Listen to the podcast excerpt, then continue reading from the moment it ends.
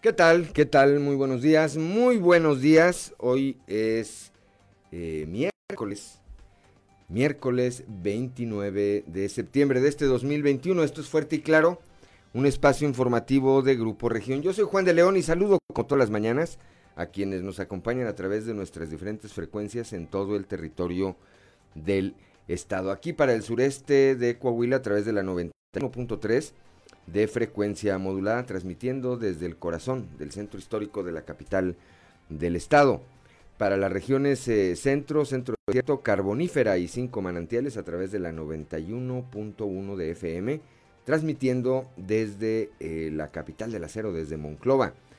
Para la laguna de Coahuila y de Durango, por la 103.5 de FM, transmitiendo desde Torreón, desde la Perla Laguna para el norte de Coahuila, en Piedras Negras, eh, Eagle Pass, por la 97.9 de FM, transmitiendo desde el municipio de Piedras Negras, y en eh, Ciudad Acuña, para Acuña, Jiménez y del Río Texas, por la 91.5 de la frecuencia modulada. Un saludo, por supuesto, también a quienes eh, nos acompañan a través de las redes sociales por la página de o por las diferentes páginas eh, de Facebook de grupo de grupo eh, región en eh, las redes en las redes sociales. Bueno, pues hoy como todos los días hay mucha hay mucha información y estos son los titulares de hoy. El director de investigación y posgrado de la Universidad Autónoma de Coahuila, Cristóbal Noé Aguilar Hernández, calificó de reprobable la persecución que realiza el gobierno federal a la comunidad científica del CONACIT al acusar a 31 de sus miembros de malos manejos. La Fiscalía General de Coahuila brindó asesoría a la Asociación de Hoteles y Moteles en el estado sobre el riesgo de hospedar a personas que se encuentran de manera ilegal en el país luego de que un importante número de migrantes haitianos fueron detectados con documentación apócrifa como credenciales de lector y permisos del Instituto Nacional de Migración.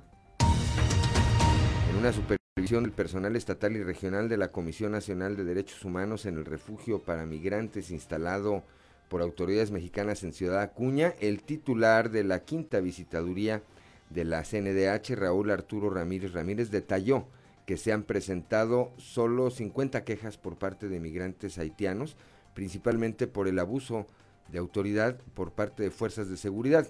Esto desde que inició la crisis migratoria en agosto. El día de ayer en Piedras Negras, día histórico en el Hospital Salvador Chavarría. Ayer eh, martes, este nosocomio registró en su área COVID solo un paciente internado por este mal. Se eh, eh, corresponde a una persona del sexo masculino de 90 años de edad, el cual está apoyado por ventilador. Eh, antes se habían dado de alta a seis pacientes que continuarán su tratamiento desde casa. Ayer aquí en la capital del estado, taxistas protestaron de nueva cuenta contra las aplicaciones de transporte privado. Eh, bloquearon durante algunos minutos el Boulevard Francisco Cos, fueron recibidos por personal del ayuntamiento, quien, quien escuchó, escuchó sus demandas. En el marco del cierre de la actual administración municipal de Ciudad Frontera se siguen realizando acuerdos para la terminación de relaciones laborales de 100 personas eh, que han sido liquidadas, al menos dos de ellas no estuvieron de acuerdo, pero están mediando para llegar a una resolución eh, que satisfaga a ambas partes. Esto lo dijo Alain Mendoza, jurídico municipal. En contraste con lo que ocurre en el gobierno federal, en donde hay una persecución efectivamente eh, policíaca, jurídica, judicial en contra de la comunidad científica, el día de ayer aquí el gobernador Miguel Riquelme refrendó su compromiso con los investigadores y científicos y entregó el premio de investigación 2021. El alcalde de Saltillo, Manolo Jiménez Salinas, encabezó la 18 reunión gabinete en la que instruyó a su equipo a seguir trabajando con la misma dinámica que el primer día para seguir brindando los servicios y programas para beneficio de la población. Bueno, pues esta, esta y otra información hoy aquí en Fuerte y Claro. Comenzamos.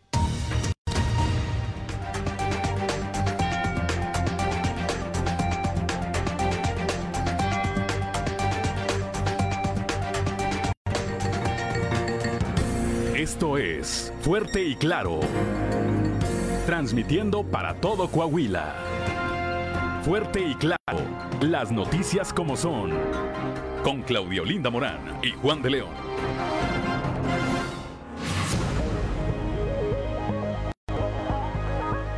Ya son las 6 de la mañana, 6 de la mañana con 12 minutos que no se le haga tarde. Claudio Linda Morán, muy buenos días. Muy buenos días, Juan, muy buenos días a toda la audiencia que nos acompaña. Y a esta, hora de la mañana la temperatura en Saltillo se encuentra en los 18 grados, en Monclova 22, Piedras Negras 22, Torreón 22 también.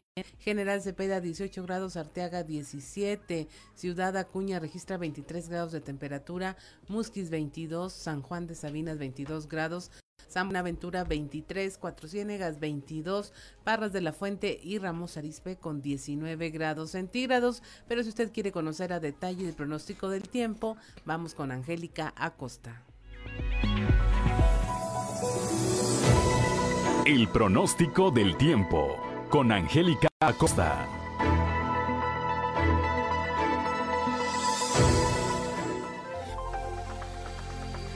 Hola, hola, ¿qué tal? ¿Cómo estás? Qué gusto me da saludarte en este bonito miércoles, mitad de semana ya, 29 de septiembre. Mi nombre es Angélica Costa y estoy lista, más que lista para darte los detalles del clima. Pon atención. Vámonos con Saltillo, Saltillo para este miércoles. Espero una temperatura máxima rica, agradable, 25 grados como máxima para el día de hoy, mínima de 15 durante el día, vamos a tener periodo de nubes y sol, se va a sentir cálido, va a estar rico, va a estar agradable. Por la noche un cielo principalmente claro, continúan las lluvias, Saltillo, toma tus precauciones, 60 la posibilidad de precipitación para el día de hoy. Nos vamos hasta Monclova.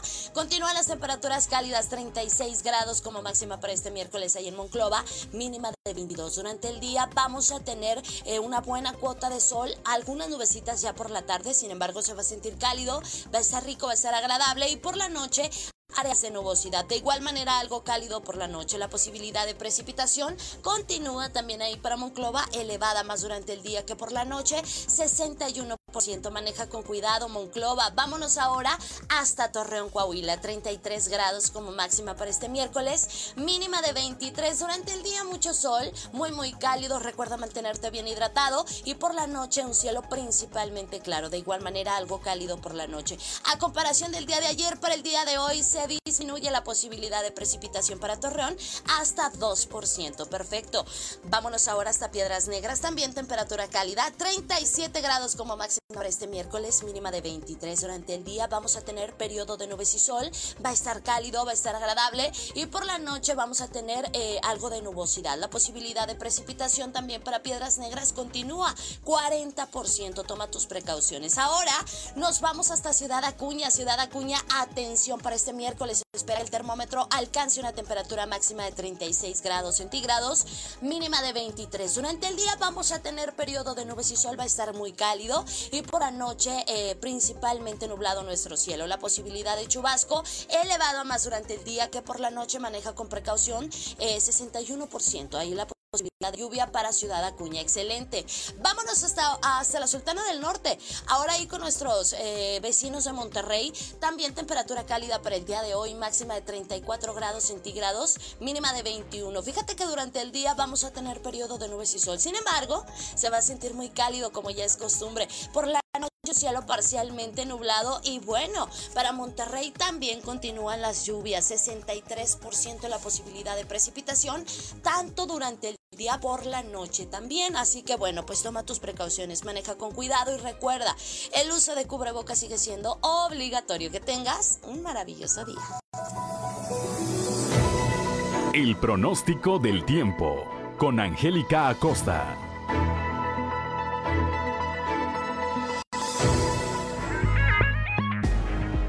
Ya son las 6 de la mañana, 6 de la mañana con 16 minutos. Vamos ahora con Ricardo Guzmán a las efemérides del día. One, two, three o'clock, four o'clock, rock. ¿Quiere conocer qué ocurrió un día como hoy? Estas son las efemérides con Ricardo Guzmán.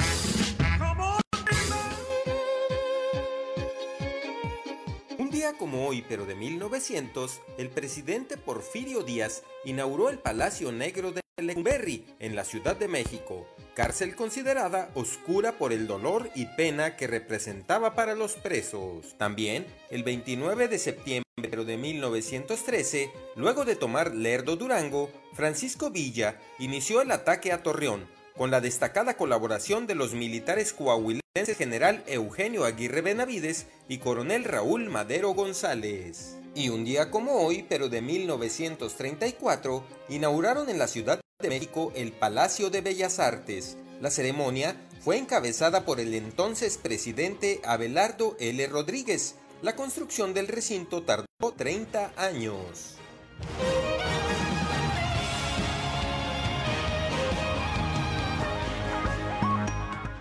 Seis de la mañana con 17 minutos, Claudelina Morán, santoral del día de hoy. Hoy se celebra a San Gabriel, San Miguel, San Rafael y Gudelia. Y fíjate que eh, Gabriel es el, uno de los tres arcángeles que se recuerdan hoy 29 de septiembre por parte de la Iglesia Católica. Le llaman el mensajero de Dios, el encargado de anunciar su voluntad y en el, en el 51 lo proclaman patrono de las telecomunicaciones. Muy bien, pues si alguien lleva alguno de sus nombres o tiene algo que festejar, hágalo, hágalo. Muchas felicidades. 6 de la mañana con 18 minutos. Vamos ahora con Noé Santoyo al mundo de los deportes. Resumen Estadio con Noé Santoyo.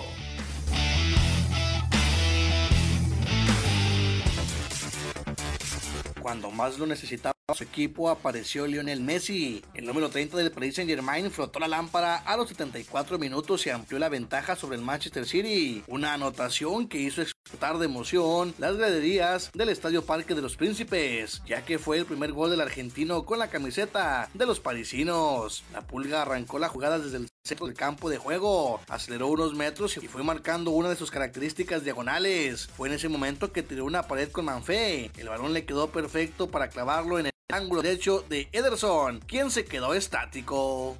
Dentro de la actividad de la jornada 2 de la fase de grupos de la Champions League, el día de ayer el Shakhtar empató a 0 goles contra el Inter. Otro resultado fue el del Atlético de Madrid, derrotando 2 goles por 1 al Milan. El Liverpool propinó una goliza al Porto de 5 goles por 1 y el Madrid cayó 2 goles por 1 ante el Sheriff.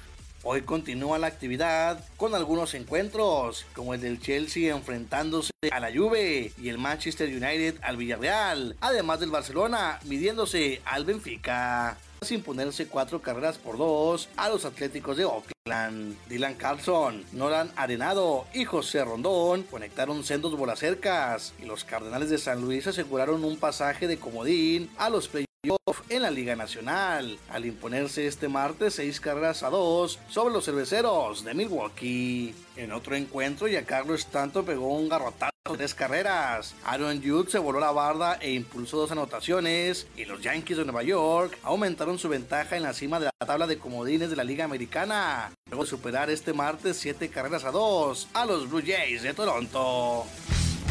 Resumen Estadio con Noé Santoyo.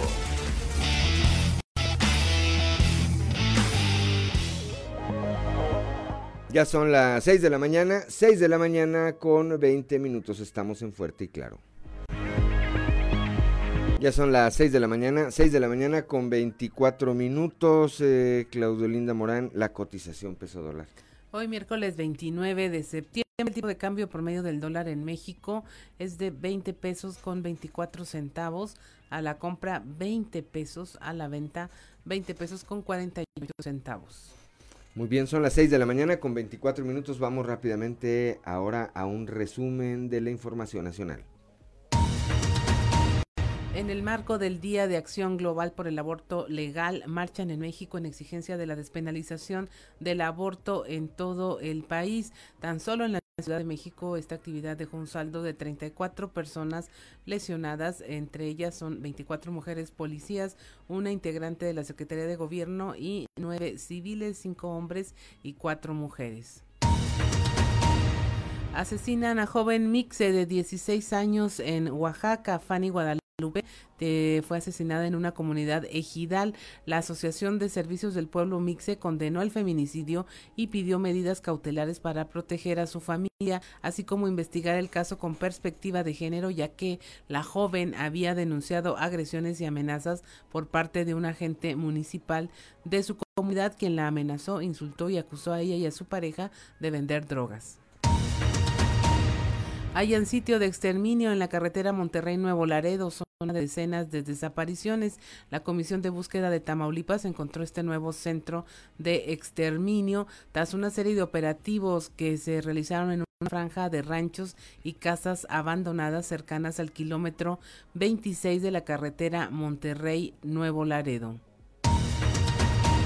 tienen al hombre que agredió a la maestra de la Prepa 5 de la Universidad Autónoma del Estado de México durante su clase virtual. Esto mientras impartía una clase en línea. Este hombre fue detenido, Octavio Alfonso N., e ingresado al centro penitenciario de Almoloya de Juárez. Eh, como usted recordará, el 21 de abril, mientras la maestra daba una clase virtual, Octavio Alfonso entró a la habitación donde se encontraba la víctima para agredirla verbal y físicamente. El hecho fue registrado grabado por sus alumnos, quienes lo difundieron en redes sociales. Y finalmente, la esposa de un funcionario del IMSS en Chiapas que presume paseo en un helicóptero oficial ocasionó que, bueno, se sancionara a su esposo Iván Tornel Castillo, coordinador de traslados del plan de refuerzo de la vacunación contra el COVID-19 en ese estado, luego de que difundió varios videos y fotografías en redes sociales en los que presumió el viaje en el helicóptero oficial por el cañón del sumidero. Y hasta aquí la información nacional. Gracias, Claudio Linda Morán. Son las 6 de la mañana con 27 minutos. El, la influencia de las redes sociales, ¿verdad?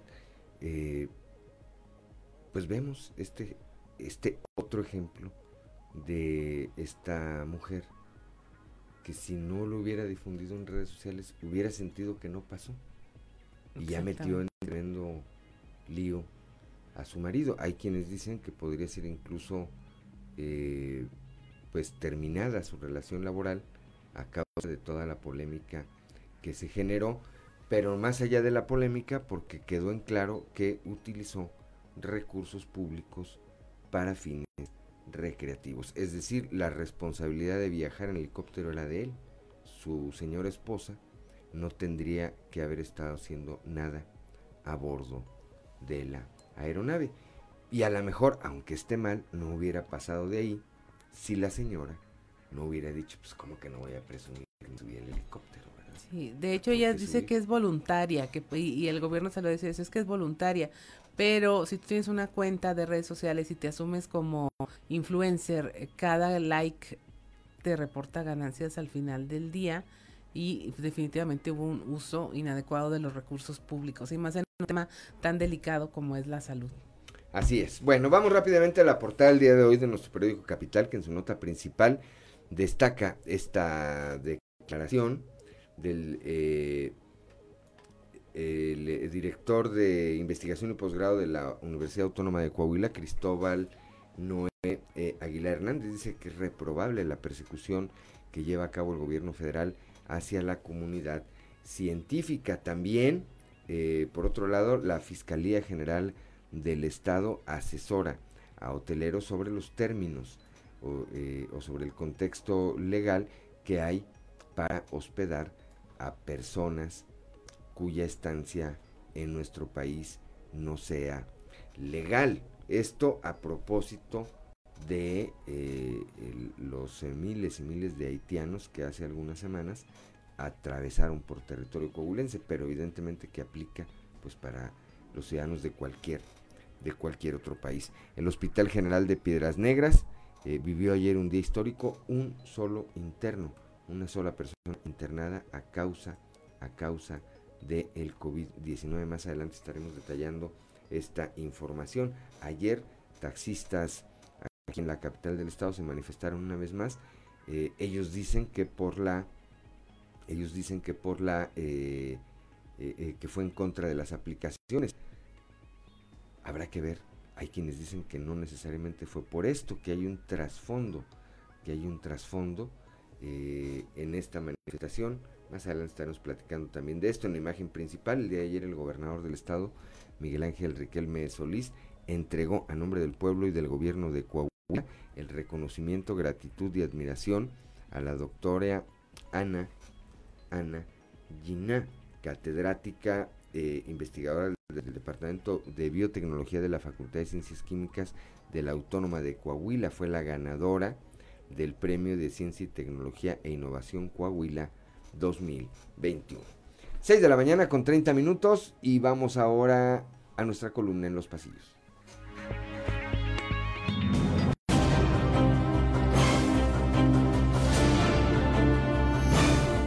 Y en el cartón de hoy, deténganlo, que nos presenta al presidente López Obrador exclamando, deténganlo, a lo que pregunta la Fiscalía General de la República al del antifaz, mientras señala a un sonriente ladrón escapando, y el presidente López Obrador responde, no, al científico, al otro, por favor, me le dan un abrazo, no balazo. Muy bien cayó en el ánimo del medio académico y científico del Estado el reconocimiento que ayer hizo el gobernador Miguel Riquelme a investigadores y científicos con la entrega del Premio Estatal de Ciencia, Tecnología e Innovación Coahuila 2021 y que correspondió a la doctora Ana Gina. Y no solo por el mérito que tienen, sino por el enrarecido clima que el gobierno federal ha creado en torno a esta comunidad justo en estos tiempos. A propósito de reconocimiento, así se interpretó entre la clase política el nombramiento como vicepresidenta de la mesa directiva del Senado de la República al que ayer rindió protesta la senadora Verónica Martínez, quien seguramente redoblará su ritmo de trabajo. La puntada del día correspondió a el diputado Vacunas, como es conocido el morenista Francisco Javier Cortés, que ayer propuso multar con 2.400 pesos o el equivalente a 14 días de salario mínimo a los ciudadanos que no acudan a votar en Coahuila. Además, el legislador pretende que a quienes decidan no ejercer su voto se les suspendan sus derechos electorales por un año y que no puedan utilizar su credencial de elector ni siquiera como un documento de identificación oficial. El que dicen que por fin descansó es el padre Lázaro allá Monclova, pues luego del revuelo que se causó tras su tropiezo desde el púlpito en el tema del aborto, la declaración de un sacerdote michoacano viralizada en redes insultar a una mujer con sobrepeso con palabras irrepetibles, el tema del cura de la diócesis de Saltillo pasó a ser una cosa menor.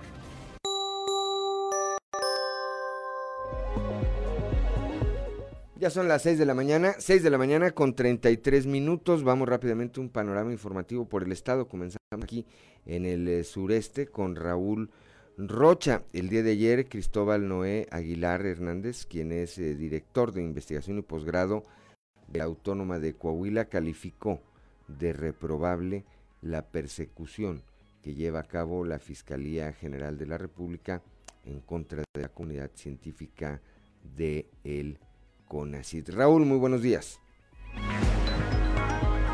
¿Qué tal compañeros? Buenos días. Esta es la información para el día de hoy. De reprobable calificó el director de investigación y posgrado de la Universidad Autónoma de Coahuila, Cristóbal Noé Aguilar Hernández, la persecución que está realizando el gobierno federal a la comunidad científica del CONACIT al acusar a 31 científicos de malos manejos. Agregó que la sociedad ahora tiene mucha información sobre la ciencia y tecnología, pero es por la forma en que han sido tratados por la federación. La sociedad nunca había tenido tanta información de ciencia y de tecnología como, como es ahora, pero lamentablemente es bajo una persecución o bajo argumentos que no necesariamente benefician a la comunidad mexicana. Se ha manejado eh, mal el momento políticamente, eh, las redes sociales se imponen muchísimo, entonces la percepción que se da es una confrontación clara entre la academia, entre la comunidad científica y el gobierno.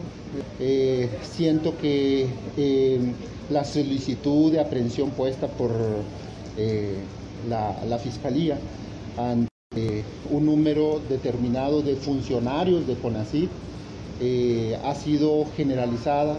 Entonces yo eh, creo que todos los que tienen cargo público deben de hacerlo con la responsabilidad de vida y deben estar sujetos a, las evaluaciones y a las claridades eh, debidas a lo que es muy negativa, muy mala, yo la repruebo, no es así. Esta es la información para el día de hoy. Buen día. Ya son las 6 de la mañana, 6 de la mañana con 35 minutos, Claudio Linda Morán. También aquí en la región sureste, tras la insistencia por parte de la Fiscalía General de la República de acusar a estos 31 miembros de la comunidad científica, Mario Valdés Garza dio a conocer que es inaceptable estas acusaciones. Informó que en el Estado no se han presentado eh, ni acusaciones ni amparos. El reporte con nuestro compañero Christopher Vanegas. Hola, ¿qué tal? Muy buenos días, compañeros. Los saludo con mucho gusto a ustedes y a todos nuestros radio escuchan. Y déjenme platicarles que el día de ayer hablamos con Mario Valdés, quien es el director del COECID aquí en el estado, y nos dio a conocer que, eh, bueno, por parte del gobierno federal durante esta actual administración no han llegado recursos eh, para la ciencia y la tecnología. Escuchemos parte de su declaración. Nosotros desde esta nueva administración, cero presupuesto. No hay un solo peso destinado a ciencia y tecnología para el gobierno del Estado de Coahuila. Aquí en el Estado eh, se han amparado científicos respecto a estas acusaciones y señalizaciones que ha realizado. No, no, no. Aquí en Coahuila no, no hemos llegado a eso. Afortunadamente no tenemos ningún caso que conozcamos de que algún investigador haya sido demandado o, procesado por señalado. Afortunadamente no tenemos ese caso nosotros, pero bueno, no, está, no estamos de acuerdo en las formas que se están dando. Todo lo que se destina está comprobable y está auditado, o sea, realmente es imposible de que se pueda gastar el dinero tal y como lo señalan. Y bien, también agregó que le parece indignante que, eh, bueno, estas acusaciones que se han presentado a la comunidad científica, que en estos momentos también eh, comentó que es muy importante el trabajo que están haciendo, sobre todo en el tema eh, pues de la pandemia, cómo se está viviendo. Esta es la información con la que contamos al momento. Que tengan un excelente día. Ya son las 6 de la mañana con 37 minutos. Vamos rápidamente hasta Piedras Negras, allá con Norma Ramírez. Decíamos, el día de ayer el Hospital eh, General Salvador Chavarría vivió un día histórico. Un solo, una sola persona internada a causa del COVID-19. Norma, muy buenos días. Muy buenos días, Claudia, Juan. Esta es la información desde Piedras Negras. El Hospital Salvador Chavarría solo tuvo en su área de COVID un paciente varón de 90 años, el cual está apoyado por un ventilador. Se dieron de alta seis pacientes que se fueron a su domicilio, los cuales están bajo vigilancia desde casa. Declaró lo anterior el responsable de dicha área del nosocomio, Juan Jaime Saldívar Salazar, quien informó que han atendido alrededor de 500 pacientes graves en el hospital, los cuales el 80% de estos presentan enfermedades crónico-degenerativas. Los detalles a continuación. Es un día histórico porque, pues, que, porque hemos este, dado de alta el día de hoy seis pacientes, seis pacientes con mejoría a su domicilio, este, con, claro, con vigilancia, este, medicamentos, para que estén, y está abierta la consulta externa ante cualquier situación, la consulta de nosotros de triage respiratorio. Entonces, seguimos al pie del cañón todos los días recibiendo y estando pendientes de esta de cualquier eventualidad sobre casos nuevos, pacientes, tratamientos nuevos, estamos actualizados, estamos leyendo las últimas guías de tratamiento y pues es un día histórico por esa situación. ¿Únicamente tienen un paciente hospitalizado? Ahorita sí, un paciente. Para Fuerte y Claro, Norma Ramírez. Gracias, gracias a Norma Ramírez allá desde el eh, municipio de Piedras Negras cuando son las 6 de la mañana con 39 minutos. Y es que efectivamente hace eh, al inicio de la semana, si mal no recuerdo, Claudio Morán, el gobernador, decía la zona norte y la zona de la laguna estaban en semáforo verde, mientras que las regiones centro eh, y la región sureste están en semáforo amarillo. Es una buena noticia lo que ocurrió ayer en El Salvador Chavarría. Ojalá que esta persona que está interna pues salga pronto y que se mantuviera en cero. Sería lo ideal, ¿verdad? Esperemos. Son las 6 de la mañana, 6 de la mañana con 40 minutos. Estamos en Fuerte y Claro. Del bloque de 18 a 29 años de edad en Sabinas, nuestro compañero Moisés Santiago nos tiene los detalles. Muy buenos días Juan y Claudia y a todo nuestro amable auditorio que nos escucha en todo Coahuila. En la información que tenemos para el día de hoy, se desmayan dos jóvenes en la vacunación del bloque de 18 a 29 años en Sabinas. Esto durante la jornada que se llevó a cabo este pasado martes en la ciudad de Sabinas. El doctor David Alejandro Musigarza tiene la información y señala que a algunos jóvenes les ganó el nerviosismo. Esto es lo que nos comenta. Con mucha responsabilidad todos los jóvenes acudiendo al llamado, este, en orden hasta el momento y esperemos que así siga. Lo normal es este, alguno que otro que viene muy nervioso, que viene en ayuno, que se siente mareado después o antes de la vacuna, ya sea por el, por el nervio, ¿verdad?, de, recibirla, pero nada que, lamentar ningún incidente grave. Y es que acudan, este, que, vengan, que sean responsables, que la vacuna es segura, este, que lo hagan en orden, eh, que vengan desayunados, si tienen algún medicamento que tomen por alguna enfermedad crónica, que, que no lo suspendan, este, para que todo esto esto continúe eh, de manera organizada y bueno, sobre todo segura para todos ellos. Pues de esta manera la vacunación se llevó a cabo, pero el nerviosismo le ganó a algunos de los jóvenes, es lo que señalan las autoridades. Esta es la información que tenemos para todos ustedes desde la región carbonífera para Grupo Región Informa, su amigo y servidor Moisés Santiago. Que tengan un excelente día. 6 de la mañana con 45 minutos aquí en la región sureste, una nueva protesta de parte de los taxistas contra quienes usan eh, las aplicaciones para el transporte privado. Manifestaron la mañana del martes en el Boulevard Francisco Cos. El representante de taxis de la CTM, David Cortés, indicó que es debido a la uh, competencia desleal que existe con quienes utilizan las aplicaciones de movilidad privada. Han perdido cerca del 70% del pasaje, dicen. La información con nuestra compañera Leslie Delgado. Buen día, informando desde la ciudad de Saltillo. De nueva cuenta, choferes de autos de alquiler se manifestaron la mañana de este martes en el Boulevard Francisco Cos en este sentido, el representante de taxis CTM, David Cortés, indicó que debido a la competencia que existe con las aplicaciones de movilidad privada, han perdido cerca del 70% del pasaje. Por esta razón, piden piso parejo y que se regularice la aplicación móvil InDriver en la ciudad. A continuación, escucharemos su declaración. Nosotros, una concesión, cuando se licita cuesta alrededor de 30 mil pesos. Y si un, con la concesión alguien la cede por fuera, por X le puede costar, no sé, 150, no sé, lo que pongan.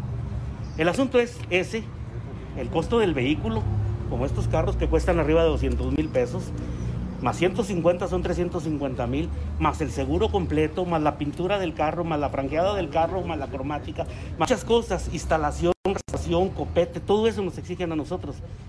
Y los señores, los que únicamente se suben a trabajar a un carro que se registra, no están pagando absolutamente nada. Y le vuelvo a reiterar, no nos importa que no pague nada, nos interesa que se regulen, porque después no va a haber trabajo ni para ellos ni para nosotros, como nos está sucediendo al transporte de taxis ahorita. Intervención y deseo que tengan un excelente día. 6 de la mañana, 6 la mañana con 47 minutos al respecto y rápidamente eh, leo, el eh, gobierno municipal de Saltillo emitió un comunicado que dice lo siguiente, el gobierno municipal de Saltillo dio a conocer que este martes recibió una comisión de taxistas para escuchar sus inquietudes y establecer un diálogo a fin de revisar las opciones de solución en el marco de la legalidad. A este, en este encuentro, el ayuntamiento conoció un pliego que entregaron representantes de los conductores cuyas peticiones involucran a diversas instancias. A partir reunión entre taxistas y autoridades establecieron mesas de diálogo en las que participarán las diferentes partes que están involucradas. Se dio a conocer que el objetivo de estos intercambios es llegar a un acuerdo respetando en todo momento las normativas municipales y estatales y estatales vigentes. Bueno, pues eso es lo que dice el eh, gobierno municipal, ya escuchamos lo que dicen los taxistas y pues no faltará el mal pensado que diga en realidad lo que fueron a hacer una parte de ellos pues fue a pedir Navidad adelantada con las concesiones, eso dicen los pensados. Repito, son las 6 de la mañana con 48 minutos. Claudio Linda Morán. Bueno, eh, ya tenemos en la línea a nuestro compañero Ricardo Ramírez allá en Ciudad Acuña, donde, eh, bueno, sigue este drama migrante y ya se presentaron 50 quejas ante la Comisión Nacional de Derechos Humanos. Buenos días, Ricardo. ¿Qué tal? Muy buenos días. Los saludo desde acá, desde Ciudad Acuña, con eh, ya toda la información. Y bueno, comentarles bien, pues el día de ayer se tuvo una visita de representantes de la Comisión Nacional de Derechos Humanos, eh, pues es de nivel federal. En este caso, esta comitiva de aproximadamente unos 15 representantes de estos visitadores eh, estuvo encabezada por el propio Raúl Arturo Ramírez Ramírez. Él es el eh, comisionado titular de la CNDH a nivel federal. Él, eh, pues bueno, estuvo visitando lo que es este refugio migrante que se instaló acá en Ciudad Acuña para saber, bueno, pues cuáles eh, habían sido las quejas de los migrantes, cómo los habían recibido las autoridades, qué trato les habían dado. Eh, nos comentaba que, bueno, a nivel nacional, desde que inició esta eh, tercera, esta ola migrante, el pasado 25 de agosto, cuando bueno, ellos empezaron a documentar todo esto, arribo de haitianos a territorio nacional, bueno, solamente, ah, en todo México se recibieron cerca de 50 quejas de migrantes. Eh, las principales quejas iban eh, pues encaminadas, por supuesto, al abuso de poder por parte de autoridades de seguridad pública por detenciones que los emigrantes consideraban pues ilegales. Eh, también, bueno, pues esto pues incluye eh, pues tanto pues eh, desde que entraron a territorio mexicano en las fronteras sur hasta que llegaron a territorio eh, en las fronteras norte. Eh, menciona pues el titular eh, Raúl Arturo Ramírez. Se espera que bueno pues estas quejas pudieran incrementarse. Eh, nos mencionaba que bueno pues eh, venía de la ciudad de Tapachula Chiapas donde acababa de pues con los emigrantes haitianos que se encuentran hacinados en esta frontera esperando su trámite migratorio y bueno pues estaba completando su visita visitando pues Ciudad de Acuña donde bueno pues este pequeño número ya reducido de cerca de 230 migrantes siguen en espera de ser eh, y de recibir los papeles que los avalen como residentes legales en México. Ni un solo instante se ha dejado de documentar eh, la caravana y desde luego las violaciones a los derechos humanos de las que han sido objeto. Tenemos alrededor de 50 quejas solamente desde que iniciaron las caravanas. Al día de antier, como nosotros andamos, venimos de Tapachula, ahorita eh, prácticamente no tenemos ya el dato actualizado del día de hoy, pero las quejas han estado presentándose a través de nuestros visitadores adjuntos, que son quienes dan fe pública del actuar de las autoridades, pero también de las quejas que presenten cualquier ciudadano y desde luego nuestros hermanos migrantes. ¿En qué sentido? Bueno, en principio abuso de autoridad. Eh, se han presentado en el sentido de que se han tardado los trámites de, de refugio y desde luego eh, nosotros nos estamos abocando fundamentalmente en ello. Hemos emitido medidas cautelares por instrucciones de la presidenta para proteger y salvaguardar a nuestros hermanos migrantes, tanto en Tapachula como eh, aquí en, en Acuña, en donde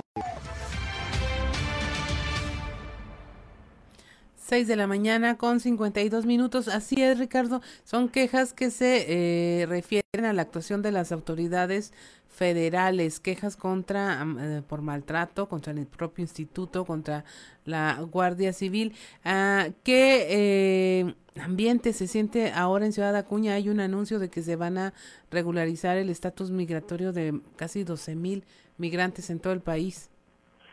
Así es, bueno, pues los migrantes estaban muy inquietos porque tenían miedo de que fueran repatriados hacia Tapachula, Chiapas, y bueno, con este nuevo anuncio y con el anuncio de que, bueno, permanecerían en Ciudad Acuña durante la realización de ese trámite, pues ya están como más tranquilos, ya no tienen ese miedo, ya no tienen ese miedo de bueno ser eh, deportados, repetidos por las autoridades migratorias, ya pues un ambiente más en calma, ellos mismos los han eh, los han estado expresando durante los últimos días que se sienten más contentos, más seguros y bueno pues ahora se enfocan en buscar eh, trabajo, simplemente pues están a la espera de empezar con su trámite de eh, recibir su, su carta de en este caso de asilo político aquí en México para pues iniciar ya pues a buscar trabajo, empezar a buscar ya un hogar para acomodarse, instalarse en Ciudad Acuña y bueno pues seguir con su vida, eh, pues ahora sí que no les tocó el sueño eh, americano,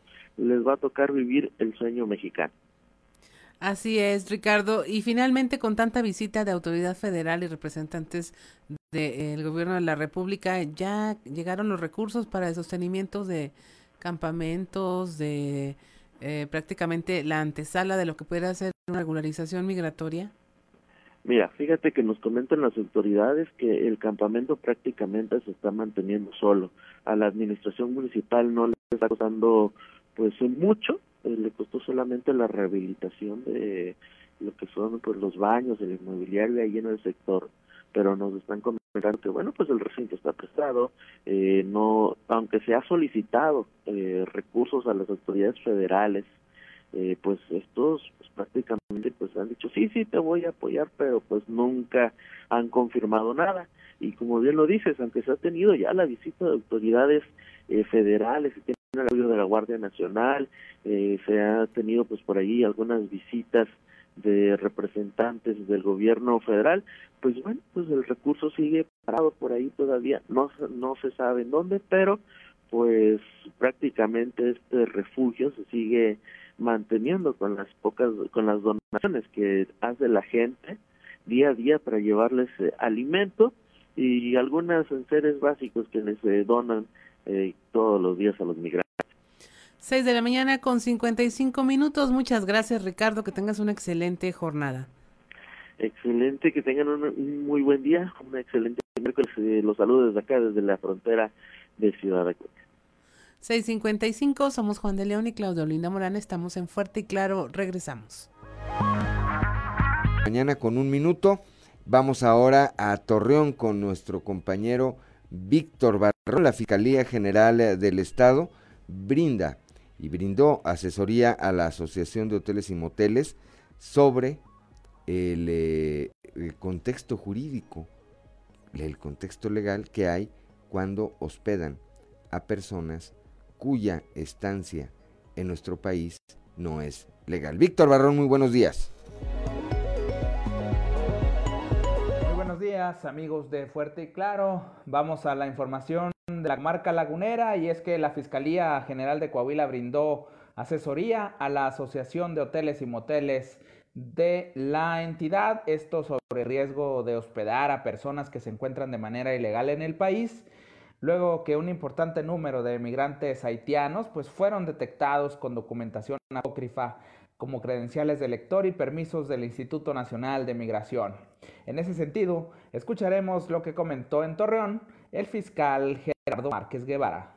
La Asociación de Hoteleros eh, puso sobre la mesa este tema y quedamos en que la haríamos alguna reunión con personal de migración y de nosotros mismos, del Estado, para que les pudieran a ellos instruir cuál es la documentación que deben traer, porque eventualmente alojar a alguien que no tiene una situación migratoria legal este, es eh, complicado, puede ser también... ¿Es delito?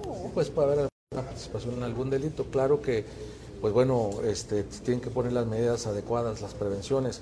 Hay eh, papelería, documentación este, eh, que permite circular en el país y con esa no hay ningún problema. Pues detectamos simplemente un número importante de, credenciales de lector falsas, cerca de 40, y que a dicho expreso de los portadores eh, las elaboraron en Veracruz. Hemos detectado este, visas temporales y, regionales, regionales, pero para el sur del, país y que, y que andan por este lado, pero además también duplicadas, o sea, con, se reparten copias eh, simples, xerográficas, para con una misma este, circular muchos. No, en la comarca lagunera no, en el transcurso de eh, sureste de Saltillo rumbo. Asimismo, indicó Márquez Guevara que las principales rutas de acceso que utilizaron los camiones que transportaban ilegalmente a los migrantes fueron las vías Zacatecas-Saltillo y Nuevo León-Monclova. Esto es todo en la información. Desde La Laguna reportó Víctor Barrón. Un saludo a todo Coahuila. Gracias a Víctor Barrón allá desde la región lagunera. Son las 7 de la mañana con 4 minutos. Claudia Olinda Morán. Y allá en la región centro continúan los despidos en el ayuntamiento de Frontera. De 100 personas, al menos dos no estuvieron de acuerdo con esta terminación de relaciones laborales. Nuestra compañera Guadalupe Pérez nos tiene la información. Muy buenos días, saludos desde la región centro. Tenemos entrevista con Alain Mendoza, jurídico del Ayuntamiento de Ciudad Frontera precisa que se han estado llevando a cabo recortes de personal como parte de la transición de administraciones municipales. Hasta el día de hoy eh, se ha estado finiquitando el personal de los distintos departamentos, eh, se ha estado llegando a un, a un buen acuerdo eh, de su terminación de su relación laboral. Es sabido que esta administración termina el 31 de diciembre y que pues fuimos contratados para, por un término de tres años para para desempeñarnos en, nuestras distintas funciones. Eh, han aceptado de manera satisfactoria, eh, se ha llegado a buenos acuerdos.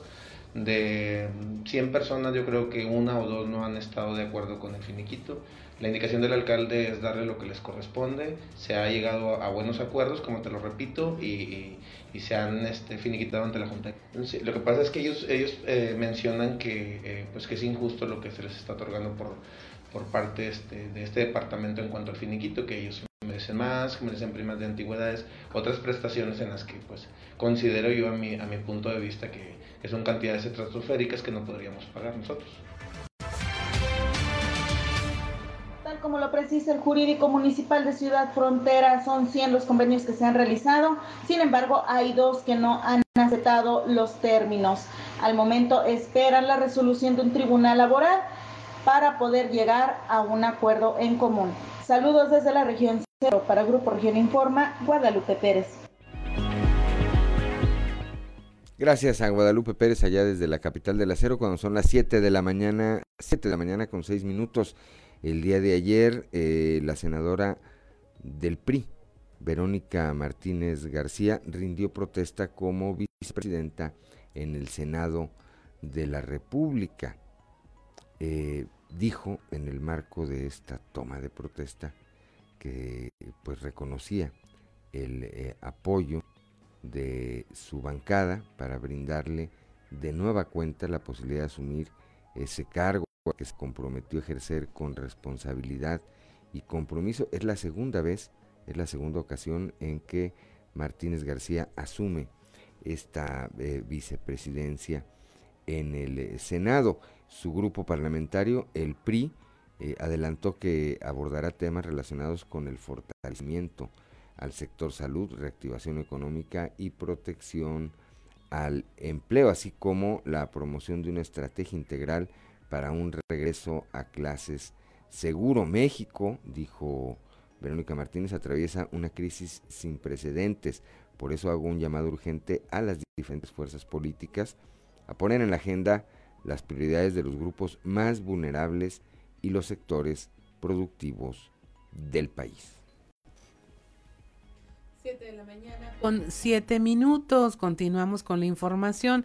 La diputada del PRI, María Guadalupe Ollervides Valdés, exhortó a través de un punto de acuerdo a la Cámara de Diputados a que se realicen los ajustes y las reasignaciones porcentuales del presupuesto asignado a, a temas como el Tren Maya, la refinería de Dos Bocas, así como el aeropuerto de Santa Lucía y de Tulum, porque en el proyecto de egresos eh, federales para el año 2022 eh, están, eh, estos eh, proyectos se llevan la mayor parte del presupuesto y la intención, dijo, sería focalizar los recursos públicos hacia la atención prioritaria en salud, seguridad y reactivación económica, en especial de las y los coahuilenses.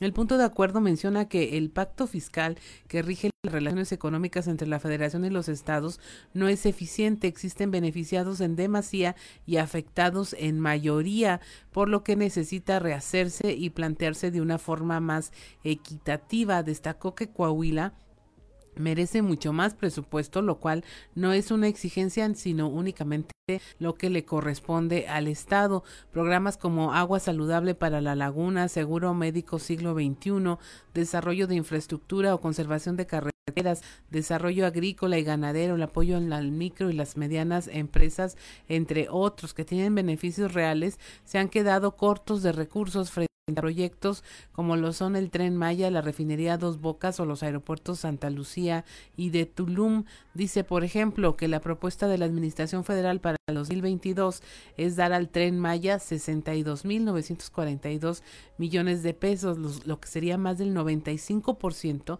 de lo que le corresponde al ramo de turismo y que representa un aumento del 73% respecto al año anterior.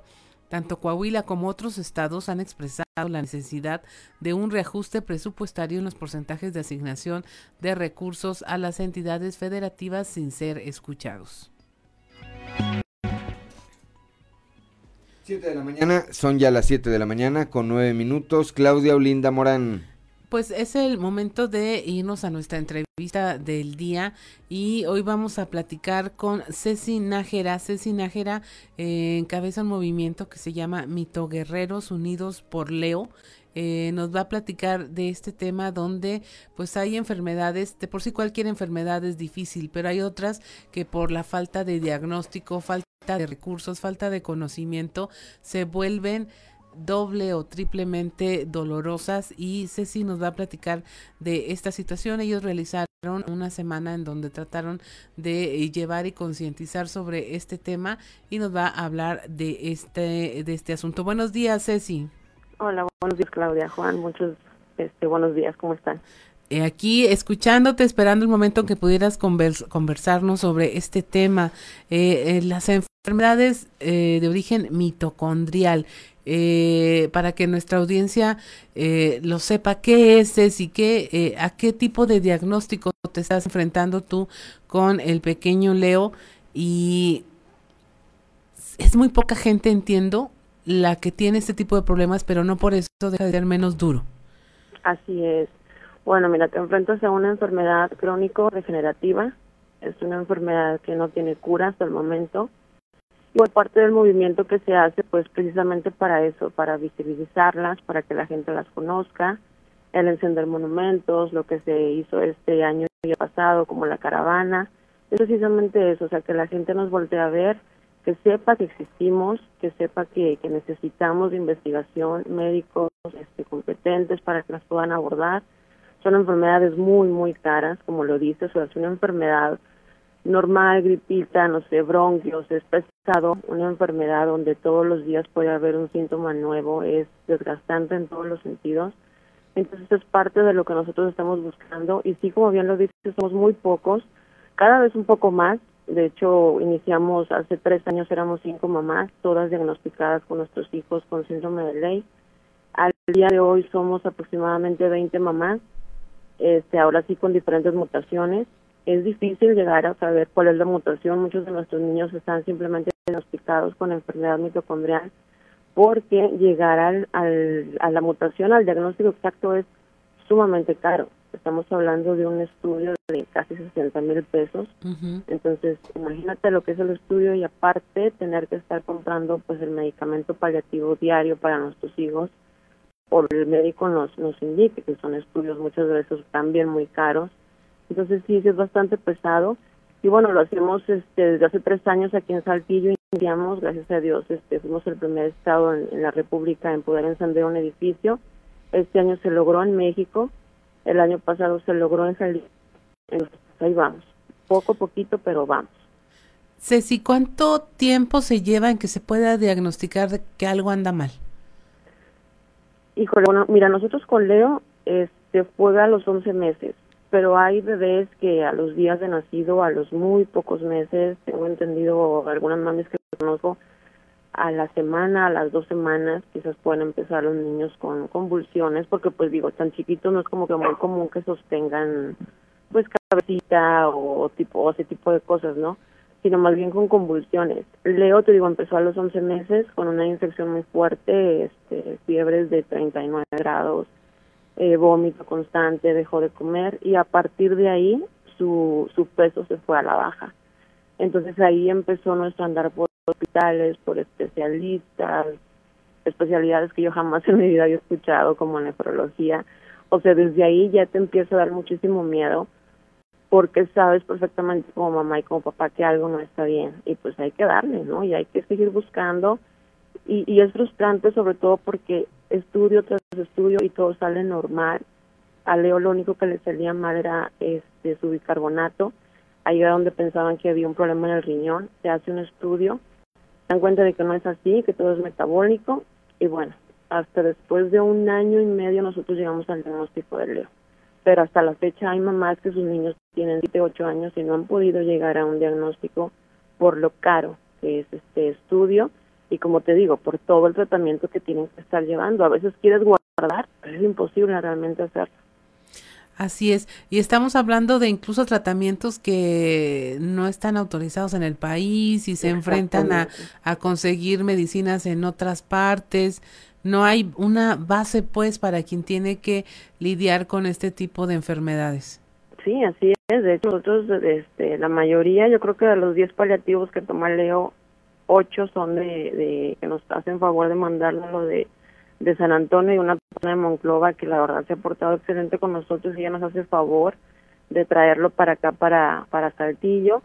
Y bueno, la verdad es que es una odisea, porque aquí se acaba y, y realmente hay muy pocas tiendas que los manejan y las pocas que los manejan es gramaje muy bajo, Leo ya toma cantidades pues altas y, y caro, o sea, caro, que realmente no, no le duraría yo creo que ni una semana. Entonces, y es muy complicado y no pueden estar tanto tiempo sin ese tratamiento. Pero digo, Leo, yo siento que ha sido afortunado. Hay niños que realmente ni siquiera un, una vitamina del mitocóctel, como nosotros le llamamos, este, se los han tratado porque, como lo dices, o sea, no hay algo como que 100% probado en ellos, pero vaya, el tratamiento paliativo, pues bueno, les ayuda un poco realmente a, o un mucho a, a poder sobrellevar día a día. Cuéntanos de Leo. ¿Cómo está él ahora? Eh, ¿Cuál es su, su perspectiva de la...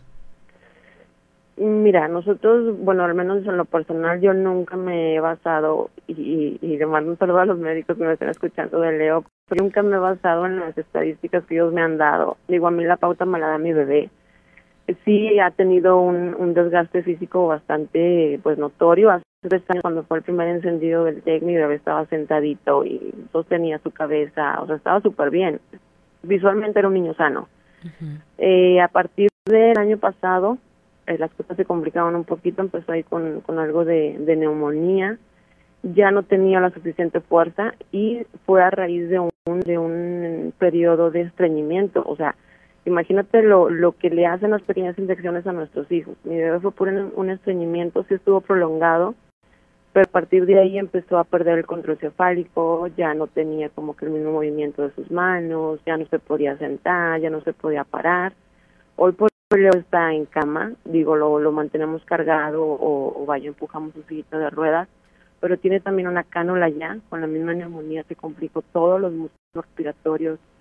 Volvemos un poco a lo mismo de, de la enfermedad mitocondrial, todo se maneja por músculos, todo es energía, entonces ahí todo se va yendo un poquito hacia abajo.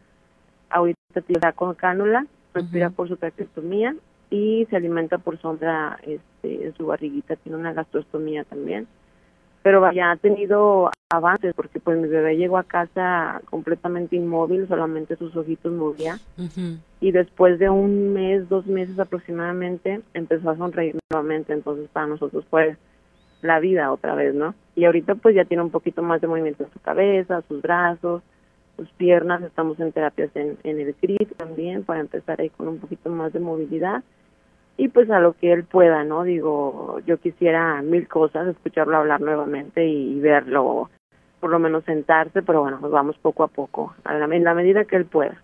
Así es. Ceci, y es que es una eh, enfermedad, una condición que eh, no se puede saber por dónde va a pegar, como lo mencionabas tú, está desde las células, entonces es muy difícil saber qué conjunto de órganos va a afectar o cuál va a afectar primero y su diagnóstico, como lo comentas, es dificilísimo llegar a él. Y una vez llegado pues te encuentras con esto de que ninguna institución pública tiene conocimiento las privadas a lo mejor los, lo, lo pueden tener pero son costosísimas y, y no se teje una red alrededor de las personas que están pasando por esta situación y mucho menos pues de quienes están padeciendo la, las consecuencias de esta enfermedad.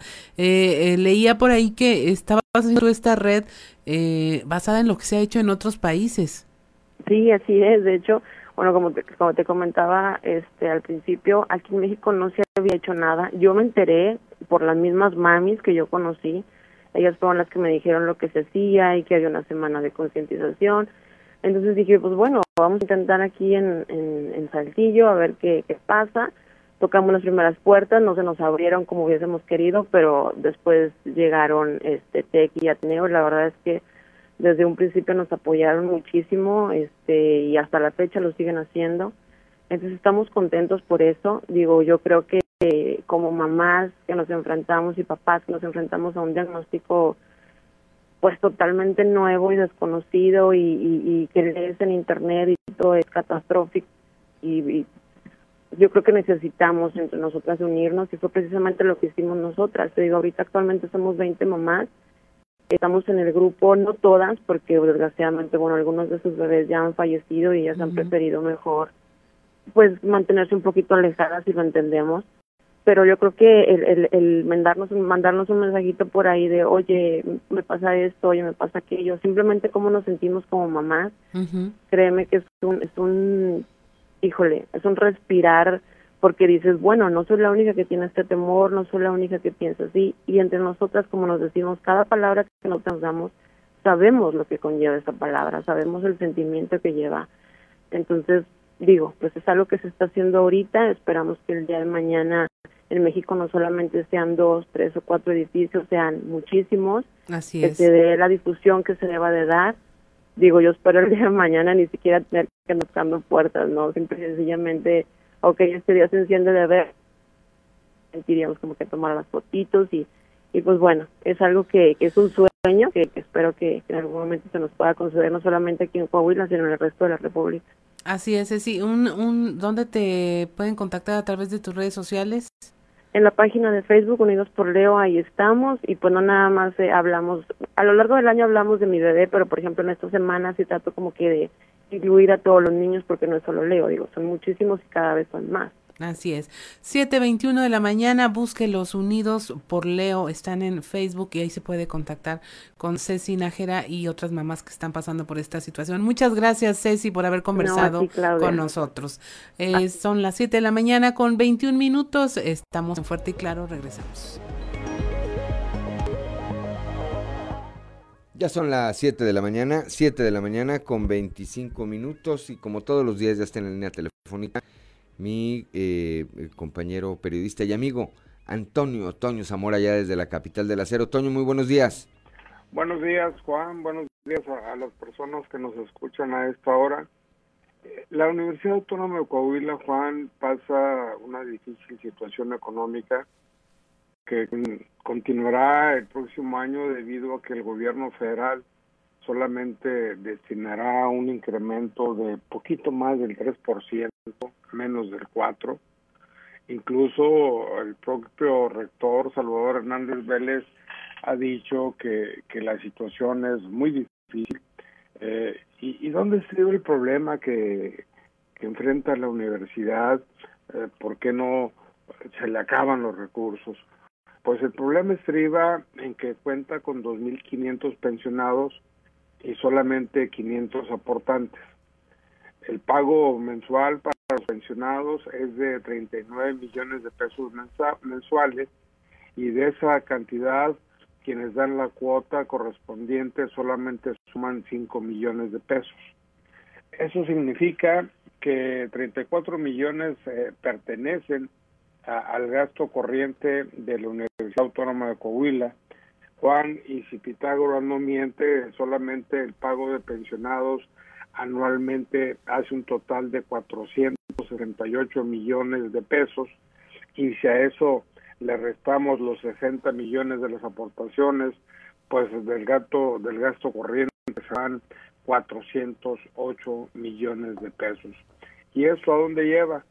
Pues simple y sencillamente que se dejen de pagar otras cosas como los proveedores, pues por ejemplo, mi Juan, o sea que la situación está difícil en la Autónoma de Coahuila, mi Juan. Sí, pues no hay eh, incremento de recursos de acuerdo a las necesidades, los gastos como los que ya mencionas eh, continúan y se incrementan. Eh, el tema de las pensiones, por otro lado, pues las propias necesidades que tiene la institución y pues eh, por ahí vemos las razones por las que dejó de crecer en áreas como la eh, infraestructura y mejoras de otra naturaleza, Toño.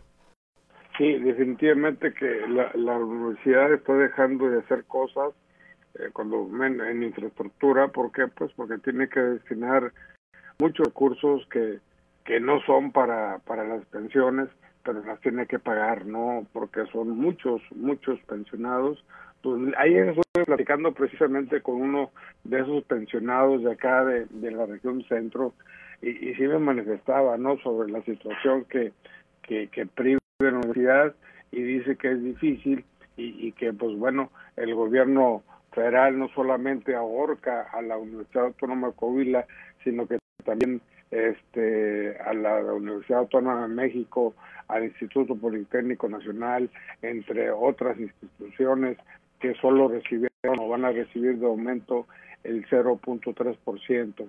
Mientras tanto, me decía el, el, amigo, mientras tanto, fíjate, la Universidad del Ejército y la Fuerza Aérea se contempla un incremento del 5.5% y guardadas las magnitudes de la cantidad de estudiantes, pues como que se baja el cero y no contiene porque la Universidad del Ejército son pocos estudiantes, es mucho aumento y en la UNAM son miles de estudiantes, igual que en el Politécnico Nacional, y apenas el 0.3%, mejor. Pues ese es el trato que se les da a las instituciones educativas. Por cierto, eh, circulan ya las invitaciones para el tercer informe de actividades del senador Armando Guadiana. Va a tener lugar en el Paraninfo del Ateneo Fuente de la Universidad Autónoma de Coahuila. Esta misma institución a la que el senador Guadiana pidió que investigaran en el manejo de los recursos.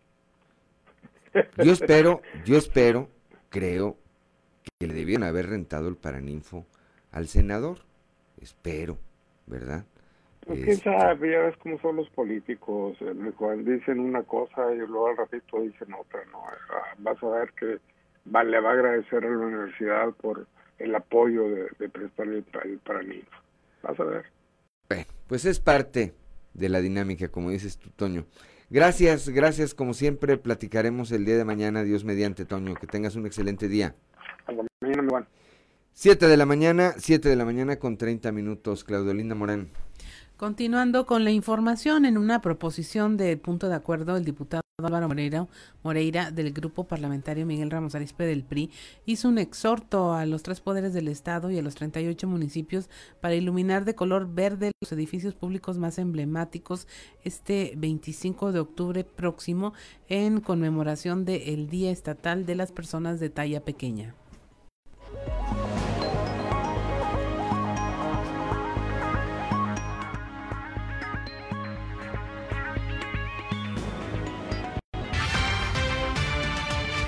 Por eso, compañeras y compañeros, quiero pedirles que como legislatura nos sumemos a esta próxima conmemoración del Día Estatal de las Personas de Talla Pequeña, con el fin de manifestar nuestro compromiso en esta lucha que diariamente emprenden las y los coahuilenses de talla baja para que se les reconozcan plenamente sus derechos.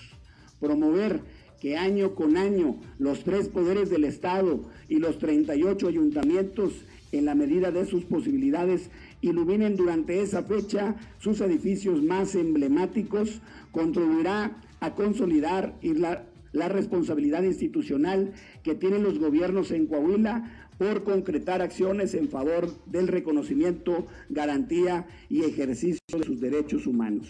Por lo anteriormente expuesto y fundado, se presenta ante este honorable Pleno del Congreso solicitando sea tramitado como urgente y obvia resolución el siguiente punto de acuerdo. Único, se exhorta respetuosamente a los tres poderes del Estado y a los 38 ayuntamientos de Coahuila para que en la medida de sus posibilidades y presupuesto, el día 25 de octubre de cada año, iluminen de color verde los edificios públicos más emblemáticos en conmemoración al Día Estatal de las Personas de Talla Pequeña.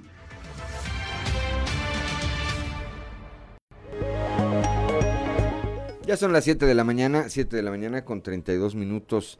También durante eh, el marco de la conmemoración de, septiembre, que es mes de la discapacidad, así como de octubre, que es el mes de la talla pequeña, el Comité Municipal del PRI en Saltillo realizó eh, el día de ayer el taller Lengua de Señas a través de la cartera de atención a talla pequeña encabezada por Cintia Molano.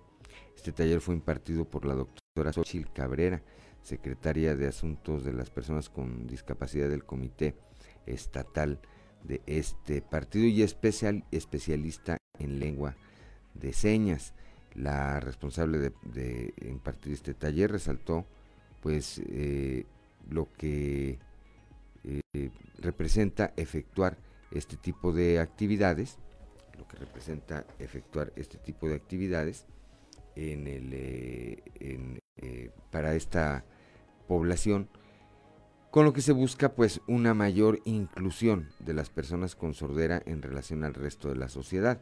Este taller se llevó a cabo de forma híbrida con eh, algunos participantes de forma presencial en las oficinas del comité municipal, así como a través de la vía digital por la plataforma Zoom. 7 de la mañana, 7 de la mañana con 34 minutos, Claudio Linda Morán.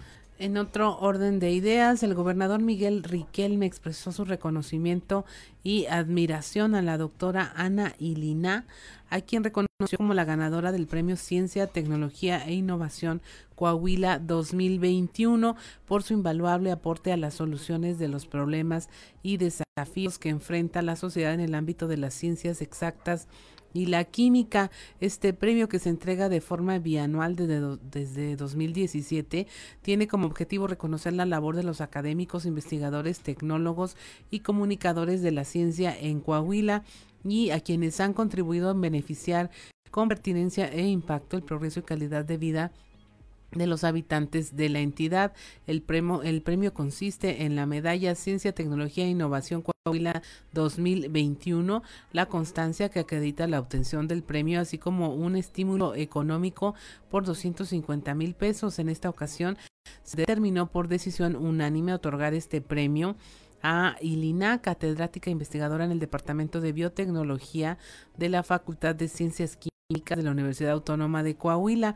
Ahí el gobernador dijo que refrendaba su compromiso de seguir apoyando y gestionando los mayores recursos al trabajo de los investigadores y científicos en pro de un Coahuila más fuerte, próspero y de avanzada.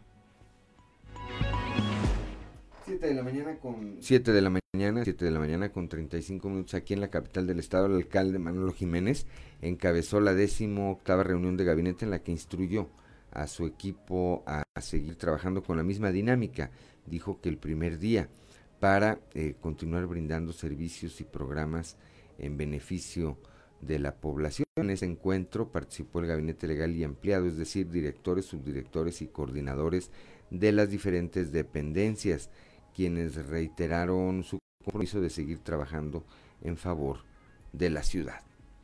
7 de la mañana con 36 minutos, Claudio Linda Morán.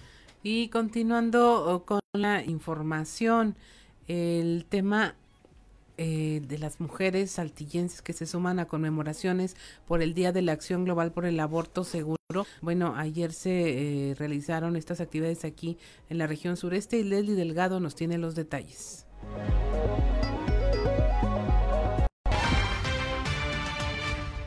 A pesar de la lluvia y con una hora de retraso, integrantes de colectivas feministas conmemoraron la tarde de este martes en la Plaza Nueva Tlaxcala el Día de Acción Global por el Aborto Seguro donde participaron alrededor de 50 mujeres.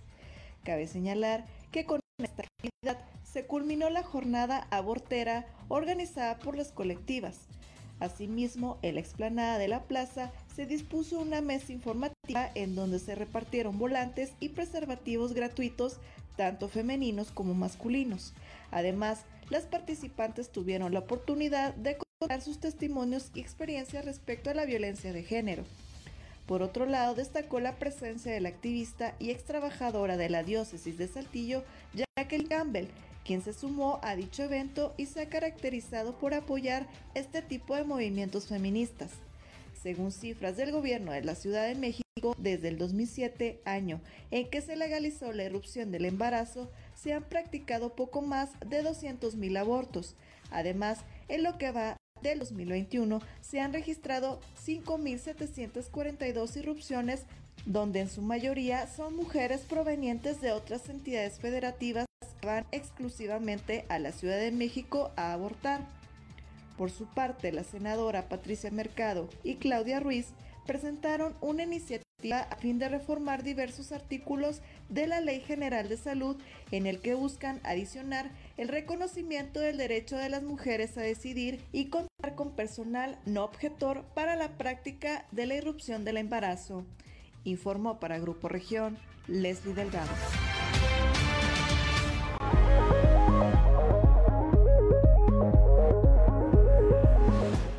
7 de la mañana, 7 de la mañana ya con 38 minutos. Claudia Olinda Morán. Y bueno, en este tema de la despenalización del aborto, eh, también tenemos una invitación para una eh, conferencia de Mamela Fialo, que va a estar en conferencia el día de hoy. La conferencia se llama Femenina sí, Feminista no. Si usted quiere acudir, tenemos dos pases de cortesía que nos dejaron los eh, chicos de ProLife aquí en Saltillo. Va a ser el día de hoy en la Arena Saltillo a las 6.30 de la tarde, hoy 29 de septiembre. Eh, nos quedan dos nada más, los vamos, los, los damos juntos para que vayan a acompañadas o acompañados a quienes quieran acudir a este evento. Femenina sí, feminista no, es una eh, conferencista ecuatoriana y van a estar hoy en la tarde de 6.30 a 8.30 de la noche. Llámenos a los teléfonos aquí en cabina 844-412-1213 y eh, se los lleva a esta conferencia. Femenina sí, feminista no. 844-412-1213. Si usted marca en eh, los siguientes minutos, bueno, pues podrá obtener este, que sería un pase doble, ¿verdad? Un pase doble. Básicamente un pase doble. Para, repítenos la, la el tema y el, eh, la hora, el lugar, Claudia. La conferencia se llama Femenina sí, feminista no y es importante pues tener todos los puntos de vista, como aquí se lo hemos dicho. Es con Mamela Fiallo, ella es ecuatoriana, ha hecho una gira por todo el país, la puede encontrar fácilmente en redes sociales para conozca más o menos de qué se trata y es el día de son para el día de hoy, 29 de septiembre en la Arena Saltillo a las 6:30 de la tarde. Muy bien, son las 7 de la mañana, 7 de la mañana con 40 minutos. Estamos en Fuerte y Claro. Son las 7 de la mañana, 7 de la mañana con 44 minutos. Bueno, pues ya estamos en la recta final de este espacio informativo. En eh, Piedras Negras confirman casos positivos de COVID-19 en el Colegio México. Norma Ramírez tiene la información.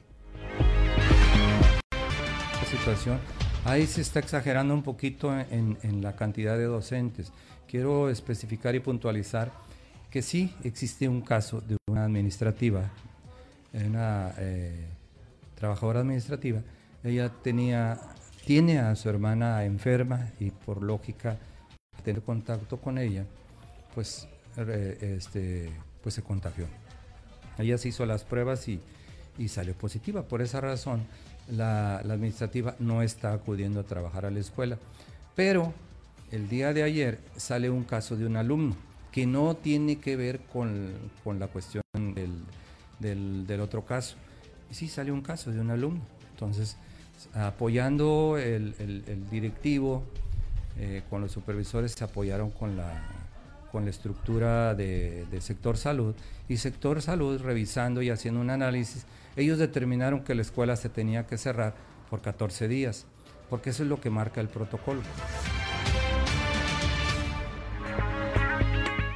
7 de la mañana, 7 de la mañana con 46 minutos, Claudio Linda Morán. Bueno, antes de pasar a la siguiente información, ya se llevaron el pase doble para la conferencia femenina, sí, feminista, no, se trata de Juana Ruiz Vera de la colonia Chamizal, por supuesto aquí en Saltillo, y puede pasar a recoger sus boletos a partir de las 10 de la mañana y hasta las 5 de la tarde. Y la conferencia pues es el día de hoy para que no se la pierda. De 10 de la mañana a las 5 de la tarde en Allende 222 es la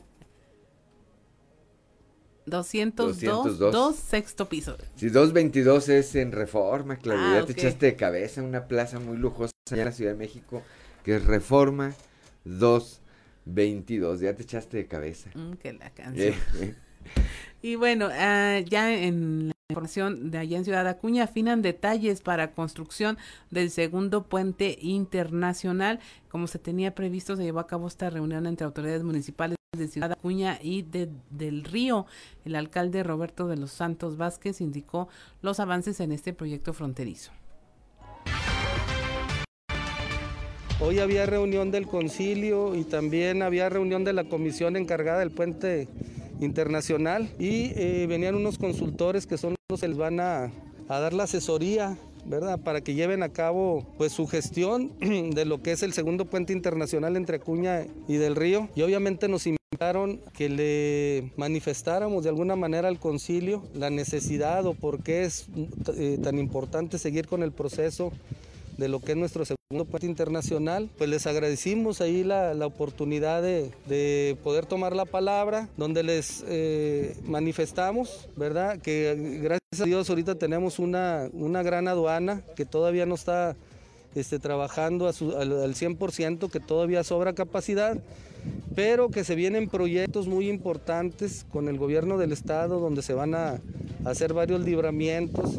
Con la iniciativa privada se está llevando a cabo una labor para promover lo que es nuestra frontera y que tenemos mucha confianza en que en muy poco tiempo se va, se va este, a cubrir eh, la capacidad que tiene la aduana y que si hasta ese momento nos esperamos para empezar a gestionar lo que es el segundo puente internacional, pues obviamente nos llevaría mucho tiempo y volveríamos a tener un atraso. Son las 7 de la mañana, 7 de la mañana con 49 minutos. Vamos ahora a un resumen de la información nacional. En exigencia de la despenalización del aborto en todo el país, las colectivas feministas se manifestaron ayer martes en distintas ciudades en el marco del Día de Acción Global por el aborto, legal y seguro en la Ciudad de México. Las manifestantes, bueno, dejaron un saldo de 34 personas lesionadas en, en esta cifra hay 24 mujeres policías, una integrante de la Secretaría de Gobierno y nueve civiles, entre ellos cinco hombres y cuatro mujeres. Asesinan a joven mixe de 16 años en Oaxaca. Fanny Guadalupe fue eh, asesinada en una comunidad de Gidal, donde la Asociación de Servicios del Pueblo Mixe condenó el feminicidio y pidió medidas cautelares para proteger a sus familiares, así como investigar el caso con perspectiva de género, ya que la joven ya había denunciado agresiones y amenazas por parte de un agente municipal de su comunidad, quien la amenazó, insultó y acusó a ella y a su pareja de vender drogas. Hayan sitio de exterminio en la carretera Monterrey-Nuevo Laredo, una zona de decenas de desapariciones. La Comisión de Búsqueda de Tamaulipas encontró este nuevo centro de exterminio de personas eh, luego de una serie de operativos en una franja de ranchos y casas abandonadas cercanas al kilómetro 26 de la carretera Monterrey Nuevo Laredo. Ahí el primer hallazgo que se hizo fue que había indicios de crematorios ilegales de cuerpos, palas, tallas y otros objetos que serán revisados para tratar de precisar qué es lo que sucedió en esa zona. Detienen al hombre que agredió a la maestra de la Universidad Autónoma del Estado de México de la Prepa 5, una maestra de inglés, durante una clase virtual. Octavio Alfonso N. Eh, fue detenido finalmente luego de que el 21 de abril, mientras la maestra daba una clase, sus alumnos hicieran viral eh, que había sido agredida verbal y físicamente por una persona. La esposa de un funcionario del IMSS en Chiapas presume paseo en un helicóptero oficial que traslada vacunas. El gobierno de Chiapas, a través de la Secretaría de Protección Civil, condenó el uso con fines recreativos que funcionarios del IMSS hicieron de este helicóptero utilizado para trasladar vacunas contra el COVID-19. La influencer Elvia Martí, esposa de Iván Tornel Castillo, coordinador de traslados del plan de refuerzo de vacunación, difundió varios videos y fotografías en redes sociales en los que presumió un viaje en este helicóptero por el cañón del sumidero. México dará refugio a más de 13.000 haitianos, informó Marcelo Ebrard ante el Senado. El canciller explicó que actualmente hay 13.255 personas en condición de refugio en el país y que, bueno, van a solicitar asilo. Adelantó que podría venir otra caravana proveniente de Centroamérica y dijo ya entabló diálogo con los cancilleres de Panamá, Colombia, Costa Rica, Honduras, El Salvador y Guatemala. Y hasta aquí la información nacional. Gracias, Claudolinda Morán. Cuando son las 7 de la mañana con 52 minutos, vamos rápidamente al mundo de los espectáculos con Ámbar Lozano. El show de los famosos con Amberly Lozano. Bioserie de Gloria Trevi podría estar en riesgo. Las recientes acusaciones de lavado de dinero en contra de Gloria Trevi y su esposo Armando Gómez pusieron en duda la realización de su bioserie. Recientemente se mencionó que Trevi y su esposo Armando Gómez podrían estar implicados en lavado de dinero, por lo que se puso en duda que los planes de la bioserie continuaran. Sin embargo, Carla Estrada, quien está a cargo de la producción, comentó que para nada, que ahorita ella ya se encuentra viendo el presupuesto para la serie. El proyecto ya tenía tiempo dándosele forma. En la historia se narraría la trayectoria de Trevi, quien llegó a ser una de las cantantes más exitosas de los años 80 y 90. Gloria Trevi y su pareja están acusados por la Fiscalía General de la República de obtener ingresos sin comprobar su origen, así como también evasión de impuestos, delitos que la lista desmiente haber cometido y se justifica diciendo que lo único que hace es dar fuentes de trabajo.